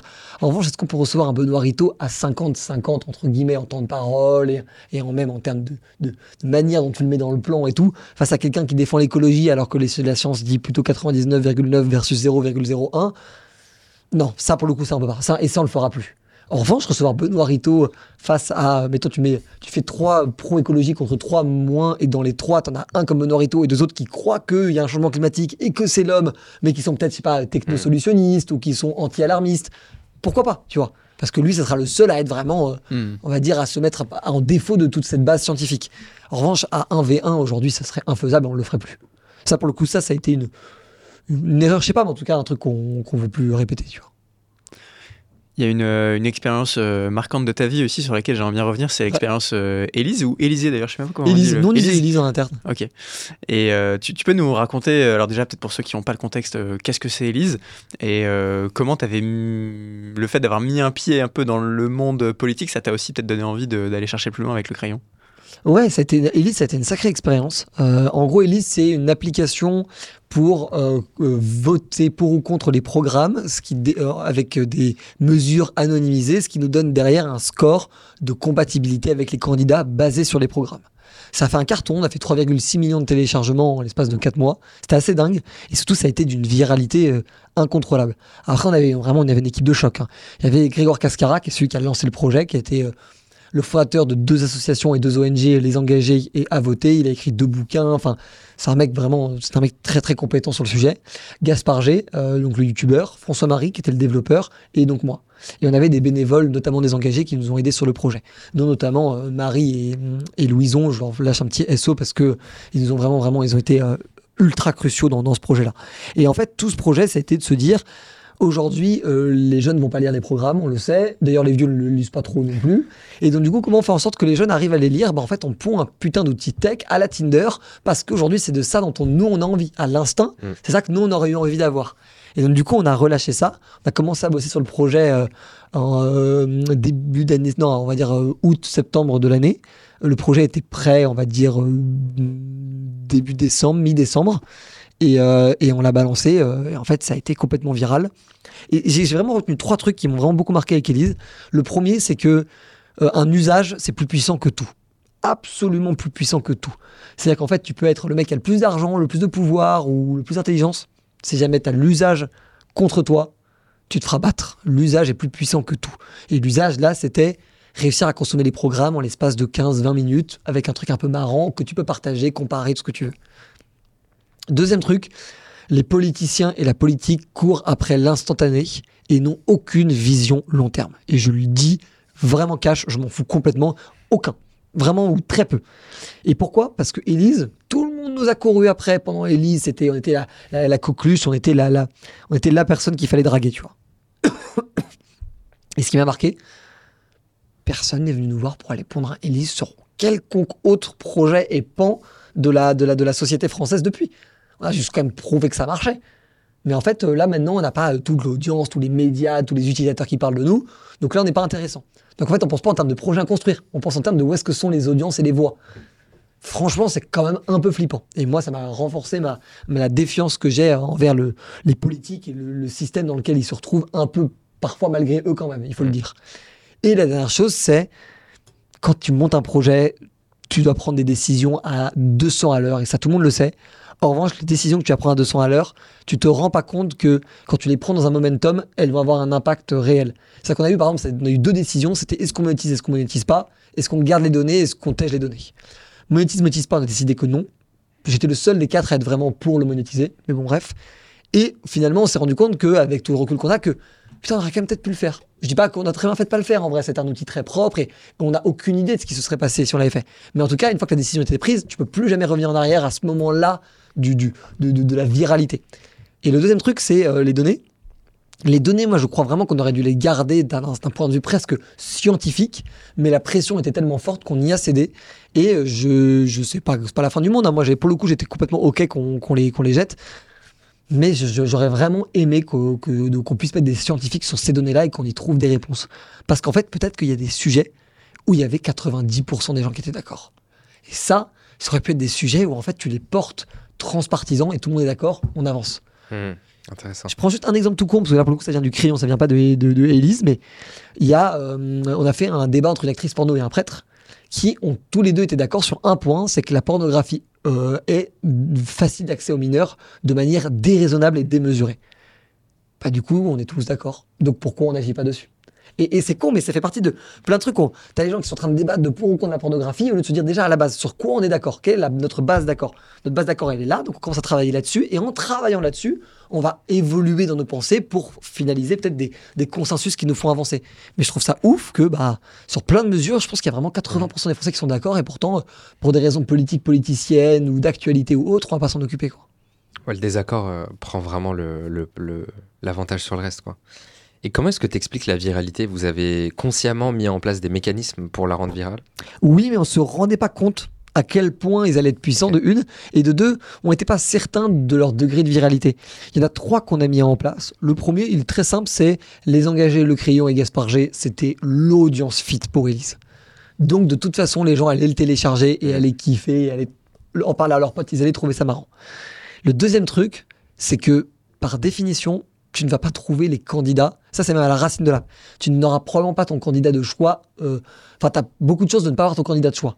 Parce qu'en en fait, il faut faire beaucoup de mesures, parce que, en fait, sur des mesures et tout. Donc, euh, ton candidat auquel toi tu pensais en premier, peut-être qu'il sera deuxième ou qu'il sera troisième. Mais du coup, comme il n'est pas premier, premier, ça te fera réagir. Et comme ça te fait réagir, tu vas en parler. Et le dernier, c'est justement ça, c'est le putain de podium. Le podium, ça- c'est responsable, selon moi, de 50% des téléchargements. Parce que screenshot et je te l'envoie. Parce que screenshot et je te l'envoie. Parce que screenshot et je te l'envoie. Parce que screenshot et je publie sur Twitter. Parce que screenshot et je le mets en story Instagram. Parce que screenshot et je demande ce que toi c'est. Et là, pour le coup, fou. Et je pense que vraiment, il y a- il y, a au moins 50% qui viennent de ça. Et on a d'ailleurs mis un bon gros Ouais, ce que j'allais te entre le podium, entre le podium et les classements de 1 à, à 12, justement pour que les gens vraiment ils retiennent bien en mode genre c'est ça l'application les gars, hey téléchargez ici tu vois. Puis après on a demandé à activer des trucs un peu classiques tu vois moi j'ai demandé à des potes de le faire relayer à, leurs à leurs influenceurs, il y a eu des gars comme Bastos par exemple qui ont relayé et tout. On a demandé aussi à certains de nos invités politiques dont des Dupont-Aignan, des Jadot Ouais. de les relayer donc on a eu quand même un vrai gros soutien. Et en vrai, ça fait plaisir parce que c'est, on se donne du mal aussi. Et c'est, je rebondis un peu sur ce que tu disais tout à l'heure, Max, mais ouais, on fait quand même des trucs à mission, je sais pas, on essaie de faire des trucs utiles. On est aussi content quand les gens nous disent euh, merci, bravo, et on vous relaye et on vous aide, quoi. Ça, ça fait quand même plaisir pour le coup, tu vois. Beaucoup, beaucoup plus que, je sais pas, quelconque euh, félicitations, vous êtes le rayonnement de. C'est les, les- c'est quoi la phrase de, de- de La Fontaine? C'est euh, les, euh, les, euh, les flatteries ne, ne, ne, ne sont, ne dépendent que de ceux qui l'écoutent, c'est ça? Je sais plus la phrase exacte. Ouais, un truc du genre. ouais. En gros, en gros ça, ça ne dépend que de toi de les écouter, tu vois. Ouais. Mais en gros, pour revenir sur le truc, là, pour le coup, ça, ça fait quand même plaisir d'avoir d'avoir de la force. Enfin, vraiment avoir de la force, ça, pour le coup, on crachera jamais dessus, tu vois. C'est- parfois vraiment dur. On a eu des, on s'est quand même fait attaquer de tous les côtés, attaqué par la LFI, attaqué par Reconquête. On a été dans ballotté de tous les côtés, articles de Mediapart, euh, articles du, enfin tout ce que tu veux. Après, il n'y a pas de mauvaise presse. Tout était. euh, moi, bon je suis d'accord euh, avec ça. Mais ouais. sur le moment, sur le moment, t'as du mal à l'intégrer pour le coup, ouais, parce que sur le moment, t'es quand même en train de te faire ad nominem euh, taillader. euh, Ouais. Surtout Greg, parce que c'était Greg le plus exposé de nos quatre. Greg, c'était pas facile, tu vois, toujours. Donc moi, je lui disais, ah gros, comme tu dis, il n'y a, a pas de mauvaise pub. Et lui, il était en mode, ouais, Quand t'as ouais, pris 10 articles en une journée. euh, Genre, moi, j'ai ma famille qui m'est en train de m'appeler en me disant, est-ce que ça va et tout. Donc, euh, Et Ah, du coup, c'est peut-être un peu tôt, mais pour les prochaines élections, euh, ça trotte un peu dans un coin de votre tête ou? Il y aura un Elise. Après, est-ce que ça sera nous? Est-ce que ce sera la même équipe? Je sais pas. Mais je pense qu'on a tellement transformé l'usage que de toute façon, il y aura quelqu'un qui le fera. Mhm. Tant mieux si c'est nous, tant mieux si on a le temps, ou si on, on, on est un peu en mode genre Avengers Assemble pour, pour le retour, tu vois. Mais, euh, mais je suis pas. euh, voilà, je, je, pour l'instant, j'en- j'en dis- j'en- je tire aucun plan sur la comète parce que j'ai pas envie d'engager euh, Ouais. qui que ce soit dans, dans ma parole. Moi, je serais chaud de le faire, mais euh, évidemment, à la condition que je sais pas d'autres prios à gérer sur le moment, tu vois. Et puis ça se trouve, en fait, euh, bah, il y aura l'un des trois autres, parce que moi ça sera jamais le cas, mais qui sera candidat lui-même pour des législatives ou pour un parti, donc ça sera compliqué de faire partie des listes, tu vois. Ouais. Donc voilà, donc on se, on se méfie aussi de, de ça, tu vois. Tu parlais de recevoir de la force et que ça te permettait de- d'avancer. T'es euh, un mec qui a une énergie de dingue, je te le dis. Quand t'es arrivé dans la salle, ça s'est ça s'est sorti de fou. On a fait pa- passer pas mal de, de, de- de mecs ici dans, dans, dans, les- dans le podcast. D'où tu viens, ce- d'où tu tiens cette énergie? Qu'est-ce qui te, qu'est-ce qui te sort de ton lit le, matin et qu'est-ce qui te rend si, si péchu? Bah, je, mets un petit disclaimer parce que je suis aussi hyperactif, donc euh, ça, j'imagine que ça aide au niveau de l'énergie. Mais c'est euh, moi en vrai, ça ça paraît très bullshit, mais c'est l'amour en fait. Genre, on a, on a tellement d'amour autour de nous au crayon ou même dans les bandes de, de potes un peu qui gravitent autour. Je sais pas, je trouve qu'il y a une énergie dans toutes ces bandes là, mais vous, vous avez très bien vu aussi d'ailleurs un peu dans les soirées, euh, les soirées de Slick à la For Unite, euh, nos soirées à la Founders Night, euh, les soirées du bal des pirates, les soirées du crayon et tout. Il y a, y a un tel amour, tu vois. En fait, il y a une telle volonté commune de réussir, tu vois, de, de faire des trucs. C'est ultra motivant, c'est ultra inspirant. Moi, j'en reviens à ce truc collectif. Moi, je pense que c'est vraiment euh, ça qui me, qui me donne énormément d'énergie, en fait. C'est parce que je suis avec beaucoup de monde. Je pense que si j'étais tout seul, je serais dépressif et je sortirais pas de mon lit, là, pour le coup, tu vois. Mais le fait de me lever, de me dire que, ah, aujourd'hui, euh, bah, je vais aller, euh, aujourd'hui, j'étais chez Madines, je vais aller chez Madines, on sera avec des gens, on va faire des interviews, ça va être trop cool. Après, je voir Armand et Max, on va faire un podcast, ça va être trop cool. Là, on a un verre d'équipe après. Enfin, tu vois, c'est, c'est génial comme quotidien, tu vois. Et, je pense que beaucoup de gens euh, font pas du tout attention à leur quotidien et à quel point ils kiffent leur quotidien sans comprendre que c'est la verticale qui sera directement liée à la motivation, à l'énergie et à la discipline qu'ils mettront dans leur projet. Et donc, du coup, ils se construisent des vies avec des espèces d'emplois du temps insuivables. Ils tiennent deux semaines, ils sont épuisés, ils burn out, les mecs. Au lieu de se dire comment je construis une vie incroyablement kiffante, avec évidemment des sacrifices de travail dedans, qui va me permettre de délivrer mes objectifs, d'apporter de la valeur et de créer la vie que je veux avoir, mais qui me permet de me dire quand même tous les soirs, euh, quand je me couche et tous les matins quand je me réveille, ça fait plaisir. Ça fait très plaisir. Et c'est super dur, tout le monde n'a pas ce luxe-là et tout. Mais quand tu l'as, c'est le truc sur lequel tu dois être le plus attaché parce que entre euh, gagner euh, 1000, 2000 ou 3000 euros de plus par mois quand tu as déjà de quoi euh, vivre décemment, à quel point tu es prêt à renoncer à euh, justement, en fait, on va dire, ce- cette vie qui te garde ton endurance, qui fait que tu es capable de tenir un an, deux ans, trois ans, quatre ans, cinq ans? Moi, je peux te faire 10 ans avec la vie que j'ai aujourd'hui, tu vois. Et j'ai pas l'impression d'être à 100% de mes capacités de travail et tout, tu vois. En vrai, je dois faire du, peut-être du 9h, 20h. Je bosse peut-être 6 jours par semaine ou on va dire 5 jours et demi. Ça va, en vrai, ça va. Moi, j'ai des potes qui sont en M&A ou en banque d'affaires. C'est pas drôle du tout. Nous, on a une vidéo ouf, en vrai, comparé à eux. Bon, on n'a pas encore leur sur- salaire, mais, Ouais. mais, mais on a une vidéo ouf, tu vois. Non, j'allais dire surtout si tu kiffes euh, ce sur quoi tu bosses, parce que les mecs à MLA, c'est peut-être pas, le... peut pas toujours le cas. Clairement pas le cas. Moi, ça m'aurait, moi, je me serais tiré une balle, je pense. Mais, mais, mais, mais vraiment, et je le dis sur le côté euh, énergie, c'est un truc qui, qui est pour moi vraiment super important. C'est les gens sont très, euh, euh, sont très avec le, côté, sont très dans le côté noir de la vie, tu vois. Je pense que c'est un truc qui est très euh, ou français ou de notre génération où en fait on voit un peu toujours le truc qui va pas ou le truc qu'on devrait améliorer au lieu déjà à la base de s'extasier pour des trucs qui il y a un an, deux ans ou trois ans nous auraient paru impossibles. Et parfois moi je me fais des, je me fais des, des- je me fais des mindfuck tout seul où genre en fait j'ai complètement Alexis Corbière dans mon salon en train de débattre de la Coupe du Monde au Qatar. Et je suis en mode genre mais qu'est-ce que je fous putain de merde tu vois. Tu sais je me, je me prends un step back de je suis plus un mec qui a fondé un média ce que tu veux je suis juste un, un moi euh, un peu un jeune entrepreneur qui sait faire des trucs et je me dis en fait tu vas être avec un des députés les plus connus de la LFI euh, un des cadres de la LFI pour aller débattre de, de la Coupe du Monde au Qatar. Qu'est-ce que tu fous mec tu sais quel est le projet à la base, tu vois et, et je trouve ça génial, en fait, c'est trop drôle. Et je pense que les gens ne, se font pas assez de, de, en fait, de blagues à leurs anciens eux-mêmes, en fait. Et je pense que les gens seraient beaucoup plus heureux et se marreraient beaucoup plus dans leur vie s'ils faisaient ça, tu vois. Grave. Tu sais, le truc un peu pour la checklist, tu vois, en Ouais. mode genre, ça fait plaisir, tu vois. Un exercice qui est intéressant, c'est de te dire aujourd'hui, euh, t'imaginer un peu ta vie euh, idéale dans quelques années, et tu vois, dans quelques années, prendre le recul et te dire, ok, ma vie d'aujourd'hui, où est-ce qu'elle en est? Et souvent, tu réalises que, tu vois, par exemple, je te donne notre exemple. Euh, moi, là, aujourd'hui, je suis super heureux, mais parfois, j'oublie de prendre du recul et de me dire, tu sais, t'as la tête dans le guidon et tout, mais au final, juste tu prends deux minutes pour prendre du recul, tu réalises que t'es en train de vivre une vie qui te fait kiffer. Peut-être après, il y a peut-être pas le salaire, ou tu vois, il manque peut-être certains trucs, mais juste, euh, c'est super vertueux, quoi, de prendre ce moment et de dire, mec, euh, j'ai un mec de ouf dans mon salon, c'est un truc de malade, quoi. Complètement. Vous, ça a été quoi votre plus, votre, je sais pas, votre truc un peu, je sais pas, ces deux, trois derniers mois, vous vous êtes dit, ça fait plaisir? Le jour où on a eu euh, Valran sur le podcast. non, en vrai, euh, je sais pas, il y, en a- y en a pas mal. Moi, c'est souvent quand on fait parfois des quelques petits déplacements, tu vois. euh, on était à Bordeaux la semaine dernière, par Mhm. exemple, pour faire deux épisodes de podcast. Et tu sais, c'est un peu ça. Parfois, on se retrouve dans l'Airbnb avec Armand et on se dit, mais qu'est-ce qu'on qu'est-ce qu'on est venu faire ici, en fait? Genre, À quel moment dans notre vie, les, les- les choix, les décisions, ils ont fait qu'on se retrouve euh, là et demain, on voit, bah, c'était euh, Luc Alacho euh, qu'on avait un épisode euh, le lendemain. Euh, Putain, c'est un mec que je Je suivais l'envoie, sur YouTube il y a celui-là, en 5 ans. euh, euh, Enfin, je des, des choix de vie où tu dis, ouais, effectivement, un peu comme ce que tu disais, c'est- c'est c'est ouf d'être en- arriver là, quoi. Sans, sans que ce soit euh, exceptionnel et, et dingue non plus, tu vois, mais tu dis, bah, en fait, euh, ouais, il y a, il y a deux ans, je, je, je me serais pas du tout dit, euh, j'en serais là dans ma vie, quoi. Et je kiffe. Ça fait plaisir. Ouais. Toi? Euh, moi, ça m'arrive souvent dans l'exercice de podcast, tu vois, euh, dès qu'on se met à enregistrer avec un, un créateur, juste de me step back, surtout quand je vois le setup installé, et je me dis, c'est ouf quand même, tu vois. Il est charmé le setup, hein. en vrai. Moi, je le trouve charmé. hein. Moi, à chaque fois, je vois les, les- la- le, le découpage un peu en, en trois que vous faites et tout, c'est très stylé. hein. Ouais, ça- venant de ta part, ça fait plaisir. Non, vraiment, moi, je, je, je kiffe beaucoup. J'ai beaucoup montré ça à mon équipe d'ailleurs. Ok. Ah ouais, ouais. Ah, trop cool. Ouais, en Parce disant ça- ça c'est- très fonctionnel et tout. Genre, euh, je sais pas, j'aime, j'aime, je trouve ça très euh, novateur en fait, tu vois. Genre, même des TPMP, ils font pas ça. Ils shortent leur truc, ils s'emmerdent pas plus que ça. Et je pense Mhm. que ils vont pas tarder à le faire, eux aussi. À mon avis, on va voir. Il peut mettre faire un appel à le copyright. service. Ouais, en vrai, le- c'est Armand et Max TM. Euh, en vrai, sur le sujet du, du- du format, moi j'aurais une question pour toi. Comment tu rends, parce que c'est un vrai challenge qu'on a, donc Mhm. c'est une vraie question intéressée pour le coup. Euh, les formats, donc les podcasts qu'on fait, c'est des formats assez longs. On va se poser une heure et demie, une heure, une heure et demie, Euh, et on essaye d'en faire des extraits pour euh, bah, les plateformes TikTok, Insta, tout ça.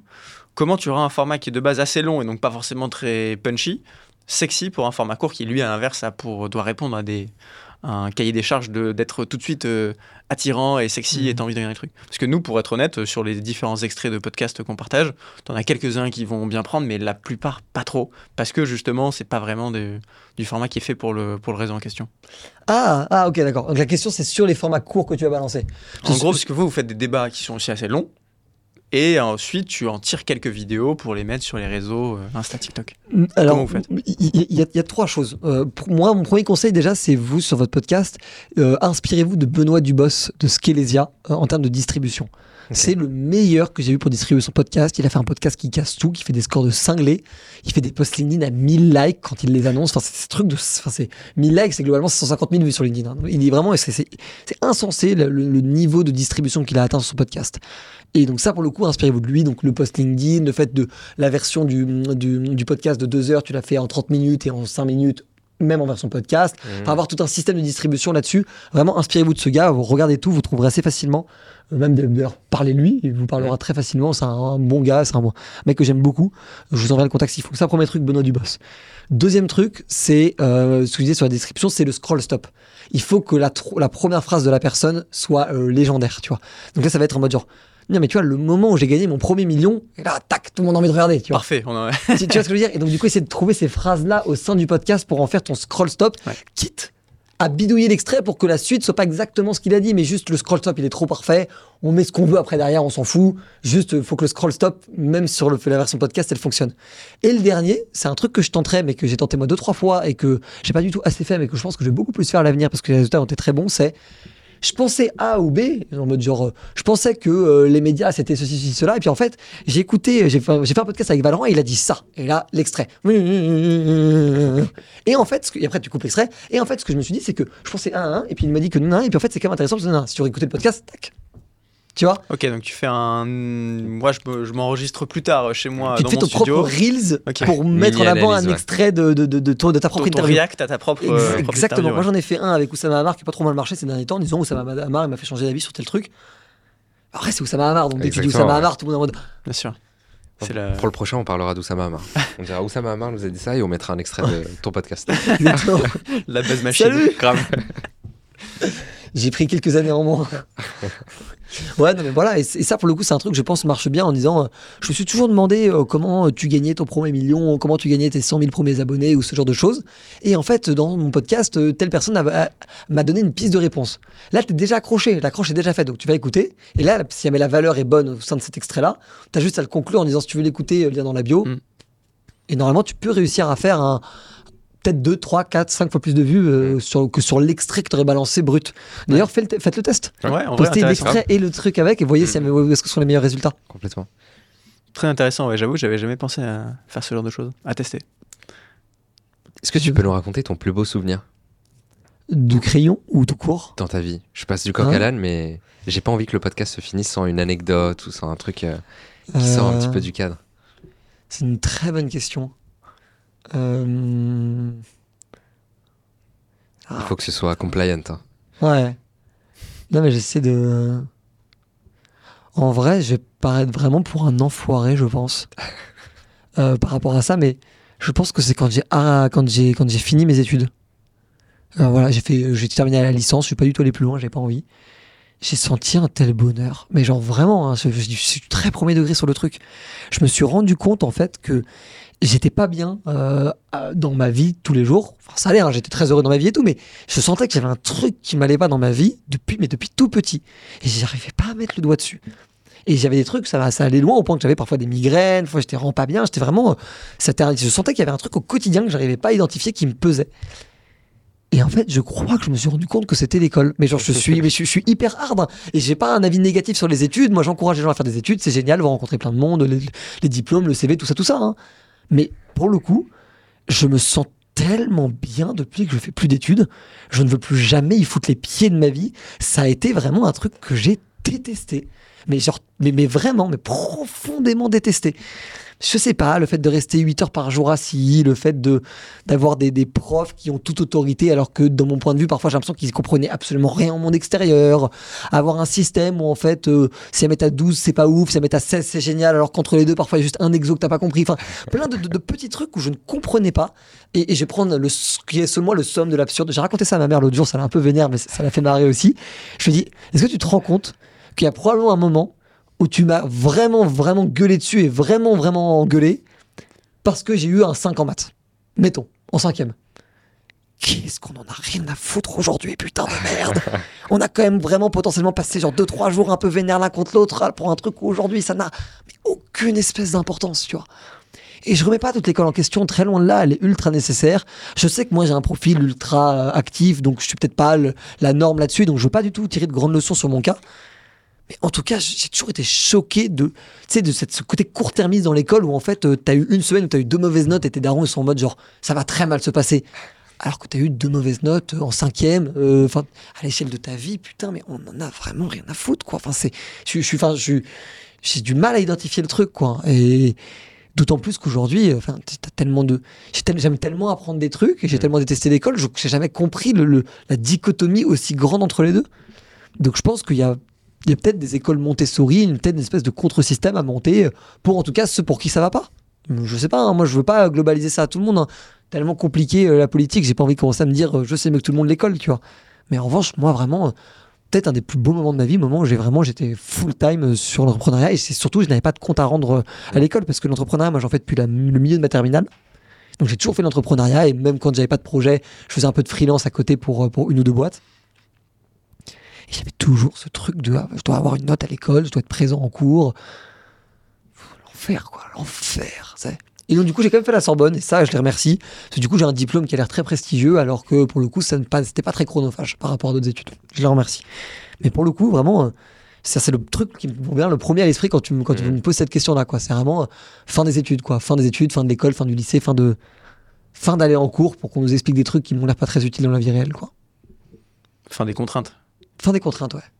Fin de le, fin de l'autorité telle que non basée sur la performance, en gros, tu vois. Tout à fait ok, quelqu'un, un client, parce que moi, pour le coup, j'ai pas de patron, mais un client te dise, je suis pas content, il n'y a pas de bonne performance, mais, mais bien sûr. Quand t'es pas d'accord à la base sur la notion de performance avec tes profs ou avec l'école, ça, ça va pas, quoi, tu Ouais. vois. Genre, euh, ça m'est arrivé plusieurs fois de citer des films en copie de philo et me faire entourer en disant, c'est des films. Mode, bah ouais, mais enfin, du coup, la philosophie, c'est quoi? C'est juste des auteurs qui sont morts? Il peut pas y avoir d'auteurs vivants, il peut pas y avoir de films, il peut pas y avoir de séries, il peut pas y avoir de, je sais pas, de, de peinture ou De rap. qui, qui ouais, de rap qui définit la limite en fait, gros à la fin. C'est voilà, bref, c'est été un truc euh, euh, vraiment une vraie libération à la fin de l'école pour le Ouais. coup. Et le, donc, tu as parlé de l'importance de t'entourer à chaque Mhm. fois, mais le travail avec euh, du coup ta sœur, mais aussi avec tes associés, Ouais. enfin tes associés, dont une euh, qui est ta sœur, ça se passe comment? Ça se passe bien? Est-ce qu'il y a parfois des hauts et des bas? Est-ce que c'est dur de gérer? Parce que vous avez quand même une grande équipe C'est c'est de- en fait ça ça a jamais été vraiment compliqué, mais on se- on s'est marché un peu sur les pieds en termes d'organisation avant qu'il y ait vraiment le crayon, le pinceau, le surligneur. Depuis qu'il y a ça, c'est clair pour tout le monde. Il y a une mini difficulté, mais c'est pas du tout un truc euh, de ressenti entre nous. C'est plus un problème dont on parle ouvertement et dont on essaie de trouver des solutions. C'est le fait que bah, Antonin est le seul à s'occuper à plein temps du média et qu'il y a c'est très difficile. hein. Ça a l'air d'être le job méga sexy par excellence, mais c'est quand même très très difficile. Et euh, du coup, Jules, Sixtine et moi, on se sent un peu éloignés du média, alors que c'est quand même ce qui nous fait le plus kiffer. Mhm. Et donc, du coup, il y a ce sujet-là à résoudre, mais en fait, euh, comme, je, comme on se l'est tous dit, de toute façon, le meilleur moyen de le résoudre, c'est de gagner beaucoup d'argent avec le pinceau et le surligneur pour pouvoir embaucher de plus en plus de monde qui s'en occupe à notre place. Quoi. Donc voilà. Parce que du coup, concrètement, euh, alors. Je vais bien te reprendre un tout petit peu d'eau, si ça te dérange pas. Ouais, vas-y, bien sûr. Ouais. Je te fais un transfert. Ouais, je veux bien. Concrètement, euh, c'est surtout Antonin qu'on voit effectivement sur le crayon. Euh, on vous voit parfois toi euh, ou Jules euh, ou même Sixtine apparaître. Mais dans, au, au quotidi- au quotidien, tu fais quoi pour, pour le média, euh, le crayon? Est-ce que vous décidez ensemble de, je sais pas, des invités, la ligne édito? Comment vous répartissez le travail? Les invités, c'est une, notre programmatrice qui s'appelle Hortense qui s'en occupe. Et euh, avec Antonin. Et en gros, nous, tout- enfin, tous les, les trois autres, Sixtine, Jules et moi, euh, on a chacun une réunion d'une heure et demie par semaine édito seul avec Antonin, ou parfois avec Hortense, sur les invités, les améliorations à faire, euh, les retours qu'on a, les idées qu'on a, enfin en gros un peu vraiment une réunion éditoriale avec Antonin, ce qui veut dire qu'Antonin, sur l'emploi du temps, il a globalement une grosse, euh, une grosse demi-journée par semaine qui est dédiée à, même si c'est pas forcément sur la même journée, mais il a l'équivalent en temps d'une grosse demi-journée qui est dédiée à ces trois associés qui le boxent sur la ligne édito du média, les invités, ce qu'il faut faire.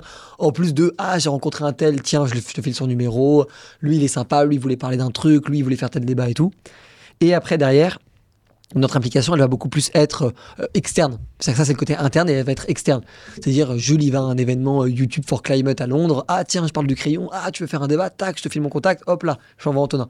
Ou, je sais pas, mettons, là, on fait le podcast, on dit, ah, moi j'ai un pote, il a envie de se saisir de cette cause et tout, faut absolument que vous fassiez passer. Boum, ça, j'envoie Antonin. Et en fait, c'est plutôt être comme ça.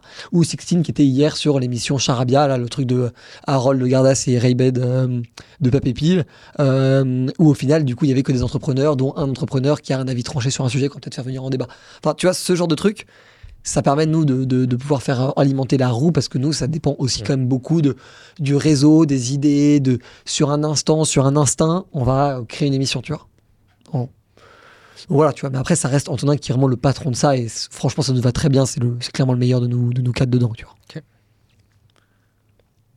Je pense qu'on arrive à peu près à la fin du podcast, si je dis pas de bêtises. Euh, Est-ce que tu peux nous partager, peut-être en allez, une minute ou deux, tes principaux apprentissages en tant que créateur de contenu ou entrepreneur? Euh, bah, je vais plutôt faire créateur de contenu parce que c'est quand même vos- votre sujet que nous on le fait. Euh, moi, pour moi, ça serait faire du légendaire. Je pense que les gens ont oublié que c'était quand même le plus important à la fin euh, parce qu'on a toutes les techniques et les stratégies, les hacks pour faire un truc, une verticale, tout ce que tu veux. Je suis complètement d'accord. Mais ça, ça vous fera gagner des abonnés, ça vous fera faire des vues. Ce qui fera que des marques s'associeront à vous ou un public se dira ce gars-là, à vie, il est dans le cœur, c'est parce que vous ferez des choses différentes, légendaires. Et je prends l'exemple très récent de l'ami de l'ami Charlie Haïd, que évidemment je vous encourage grandement à recevoir. Il a fait cette vidéo dans le métro, absolument époustouflante. Je suis tombé là-dessus, j'étais en mode Oh merde, le con, il l'a fait. C'était complètement génial parce que, enfin, un mec qui donne des conseils et des leçons sur un domaine, il va faire ce conseil et ces leçons devant tout le monde, auprès du grand public, en démontrant toute la leçon qu'il est en train de donner. Masterclass. Et les chiffres montrent bien que bah, quand tu fais un truc légendaire, t'inquiète, les chiffres, ça va suivre. Et donc, du coup, moi, c'est vraiment ce que j'encourage les gens à faire. Si vous savez pas quoi faire comme contenu, pensez d'abord légendaire. Et après, vous verrez comment, sur du légendaire, vous arrivez à faire une éditoriale plus quotidienne, tu vois. Mais être con et Charlie Haïd, en ce moment, ils sont, euh, ils sont en, en freestyle, ils font que des dingueries. C'est vraiment, euh, c'est vraiment 20 sur 20 sur 20 sur 20, tu vois. Ça, ils accumulent que ça. Et j'adore parce qu'ils font des trucs légendaires. Et donc, du coup, moi, l'affect que j'ai, bon, après, je les connais euh, amicalement, tu vois, c'est des potes, mais l'affect que j'ai en tant que spectateur, Mm. de, en tant que membre de leur audience à leur contenu est incroyablement fort. Parce que maintenant, quand Charlie il fait ne serait-ce que juste une vidéo face cam, c'est pas euh, il fait une vidéo face cam, c'est le gars qui a les couilles d'aller dans le métro et de le faire, me dit un truc. Et donc, du coup, le rapport change complètement. Ça, ça c'est vraiment le, le conseil que, que, que, je vais, que je vais essayer de m'appliquer le plus possible et qu'on essaie de tous s'appliquer, qu'on devrait tous essayer de s'appliquer le plus possible, tu vois. Faire du légendaire. C'est quoi du coup le, projet un peu fou, un peu légendaire que, que le crayon pourrait se donner? Ah, je, te- dis ça. Peut-être peut Antonin va se vénère. Mais bon. euh, au final, c'est pas grave. Tu vois. Il- c'est- Ça donnera peut-être ça donnera peut-être aux gens l'envie de nous aider à le faire. Mais on a envie quand il fera un peu plus beau, parce que là, pour le coup, il fait quand même un peu froid et tout ce que tu veux. Donc probablement au retour du printemps, faire un énorme, euh, un énorme discours place de la République. Mobiliser tout le monde, tous nos potes influenceurs qui nous aideraient à relayer tout, faire une espèce de grand apéro géant de bah en fait euh, venez on se rencontre. Mais pas venez on se rencontre en mode rencontre abonnée. Venez on se rencontre en mode venez on arrête de vivre derrière nos écrans et entre gens qui sont pas d'accord. Et venez on s'en fout de pas être d'accord et juste on kiffe autour de l'apéro quoi. Mm. En mode genre euh, faisons, re- revitalisons notre démocratie et notre, notre volonté de débattre, mais autour de l'apéro, tu vois. Et organiser une grande opération.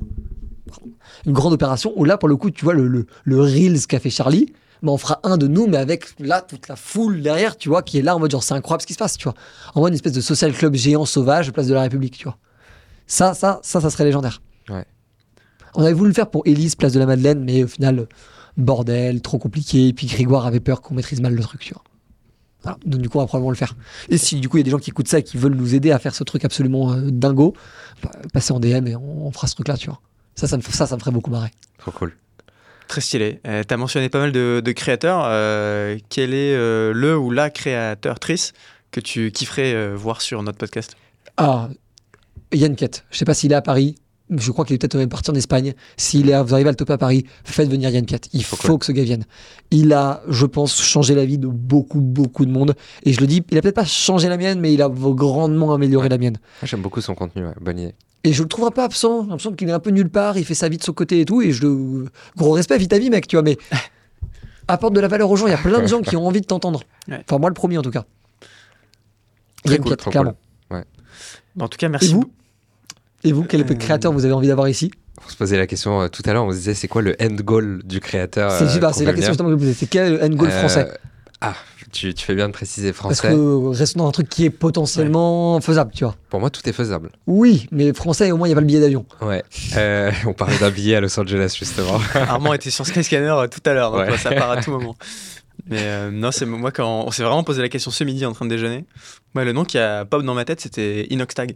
Ok. Euh, c'est un mec dont jusqu'à très récemment je consommais pas du tout le contenu et j'estimais que j'étais pas trop dans la cible, etc.